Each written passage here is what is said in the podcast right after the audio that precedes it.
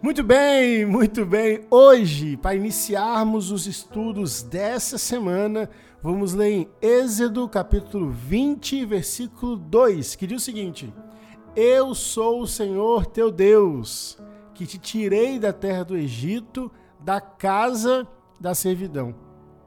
Irmãos e irmãs, quando os filhos de Israel chegaram à parte inferior do Monte Sinai, o Senhor os informou que pretendia ajudá-los a se tornarem um reino de sacerdotes e sacerdotisas, um povo santo e peculiar, como fala em Êxodo 19. Parte desse processo aconteceria por causa do relacionamento de aliança que eles estabeleceriam com Deus. Ele seria o Deus deles e eles seriam o seu povo. E ele lhes mostraria como viver desta maneira santa, desta maneira real. Ele os ensinaria a ser um povo especial a Deus. Algumas das instruções mais conhecidas sobre como viver uma vida de aliança santa são os Dez Mandamentos, encontrados aqui em Êxodo 20. Um povo de aliança seria leal ao seu Deus e não se curvaria a outros. Eles se lembrariam de seu santo dia como um, um sinal de quem eles realmente eram.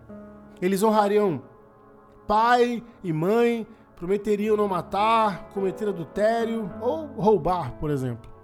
Como o seu povo, como seu povo da aliança, eles prometeram viver de acordo com esse, vamos assim dizer, código de conduta bem específico.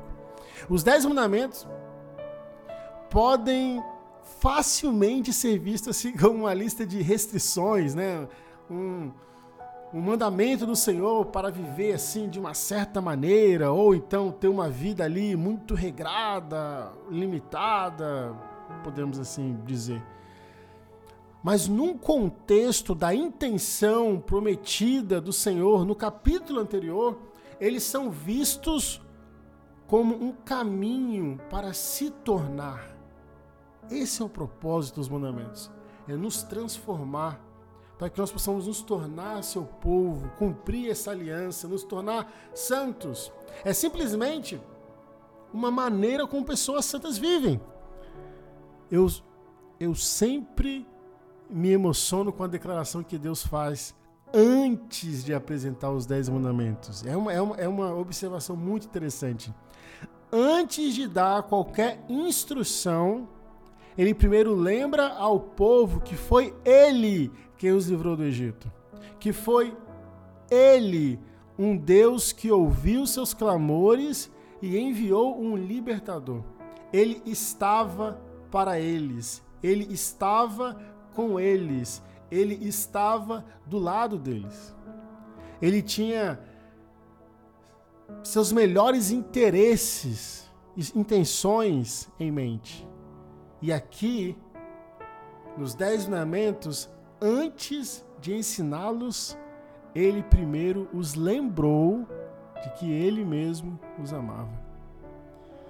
Muito, muito bom.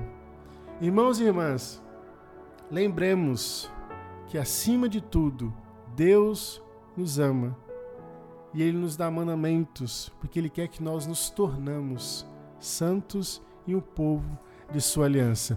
No demais, um grande abraço. Até mais!